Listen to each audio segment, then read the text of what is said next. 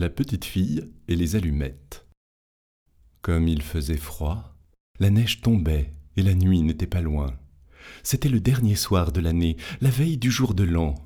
Au milieu de ce froid et de cette obscurité, une pauvre petite fille passa dans la rue, la tête et les pieds nus.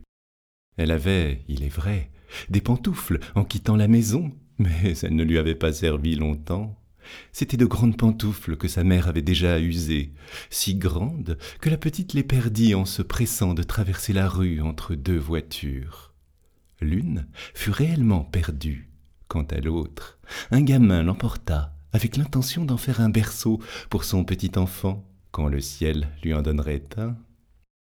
La petite fille cheminait avec ses pieds nus, qui étaient rouges et bleus de froid, elle avait dans son vieux tablier une grande quantité d'allumettes, et elle portait à la main un paquet.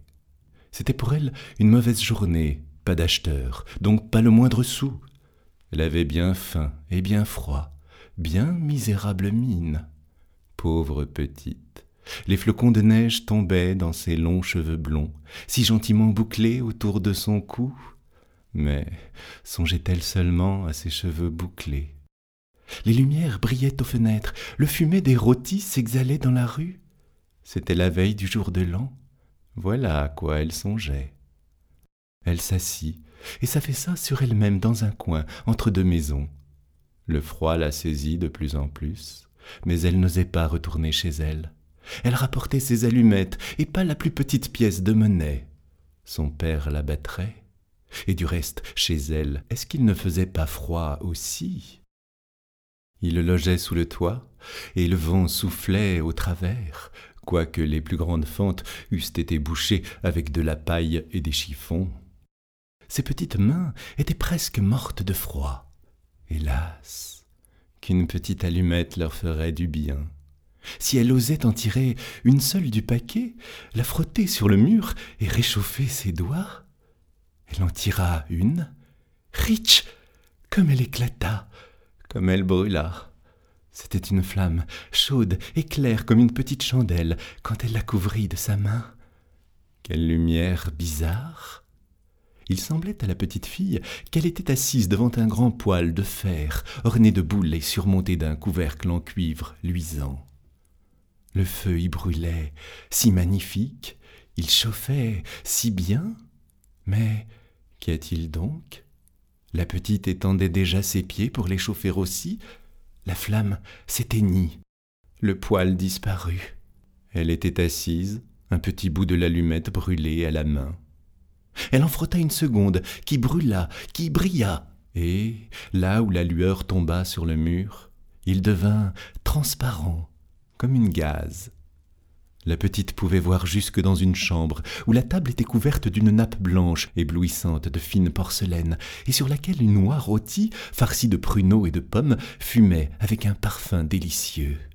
Oh surprise Oh bonheur Tout à coup, l'oie sauta de son plat et roula sur le plancher, la fourchette et le couteau dans le dos, jusqu'à la pauvre fille. L'allumette s'éteignit, elle n'avait devant elle que le mur épais et froid. En voilà une troisième allumée. Aussitôt, elle se vit assise sous un magnifique arbre de Noël. Il était plus riche et plus grand encore que celui qu'elle avait vu à la Noël dernière, à travers la porte vitrée chez le riche marchand.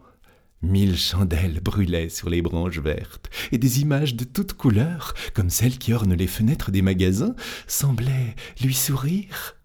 La petite éleva les deux mains, l'allumette s'éteignit, toutes les chandelles de Noël montaient, montaient, et elle s'aperçut alors que ce n'étaient que les étoiles.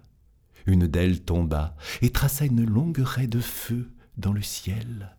C'est quelqu'un qui meurt se dit la petite, car sa vieille grand-mère, qui seule avait été bonne pour elle, mais qui n'était plus, lui répétait souvent Lorsqu'une étoile tombe, c'est qu'une âme monte à Dieu.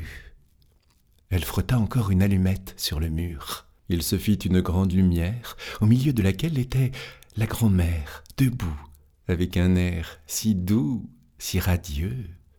Grand-mère, s'écria la petite, emmène-moi. Lorsque l'allumette s'éteindra, je sais que tu n'y seras plus.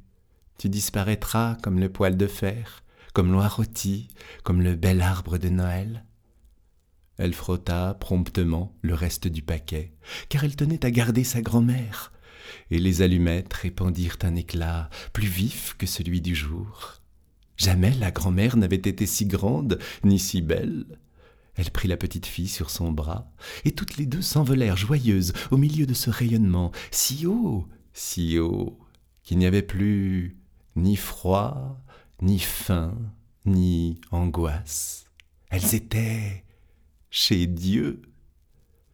Mais, dans le coin, entre les deux maisons, était assise, quand vint la froide matinée, la petite fille, les joues toutes rouges, le sourire sur la bouche, morte, morte de froid, le dernier soir de l'année.